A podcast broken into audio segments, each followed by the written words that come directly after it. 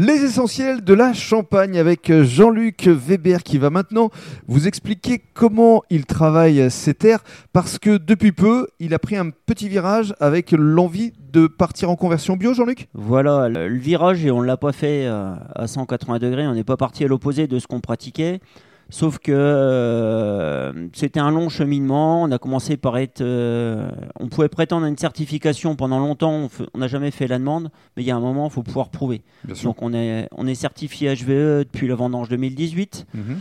Et suite à ça, parce qu'on pratiquait déjà le bio à grande échelle sur l'exploitation, ben, on a sauté le pas en 2020 en demandant la, la conversion en bio. Mhm. Donc euh, j'ai fait ma première vendange en conversion bio. Et là, ben, c'est parti, euh, certifié normalement pour la vendange 2023. Et vous souhaitez également acquérir des moutons pour euh, justement vos terres? C'est déjà fait. Je, déjà viens de- je suis allé en formation il y a une dizaine de jours euh, dans la Loire avec un berger pour pouvoir manier les clôtures. Oui. Et je suis revenu de cette expérience-là avec cinq béliers, des ouessants. Pourquoi des ouessants Parce qu'on est en Champagne, l'installation est basse. C'est des petits moutons, des petits moutons rustiques Mhm.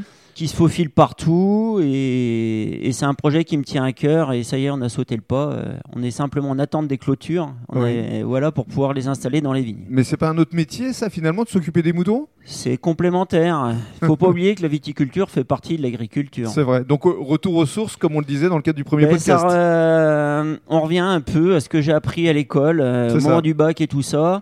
Et pour la petite histoire, euh, j'ai un beau-frère aussi qui est installé en tant que berger itinérant du côté d'Angers. Hmm.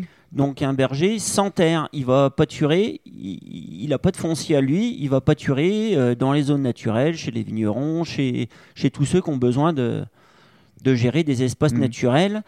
Mais euh, c'est pas de l'intensif, c'est euh, c'est l'entretien vraiment de l'espace naturel par la nature. Par C'est les- ça. Donc c'est votre souhait aujourd'hui, c'est d'être de plus en plus proche de la nature en préservant l'environnement. Parlez-nous maintenant de la façon dont vous vinifiez. Est-ce qu'il y a une marque de fabrique, Jean-Luc Weber? Déjà, euh, la marque euh, qu'on a, la marque Alfred Tritan, les générations se sont succédées. Mhm. On n'a jamais changé la recette puisqu'on est coincé dans nos surfaces. Donc on travaille toujours avec la même matière première. Les recettes, on se les a transmises évidemment. Notre particularité, c'est qu'on travaille que du versant sud de la montagne de Reims, Mhm. seulement en grand cru.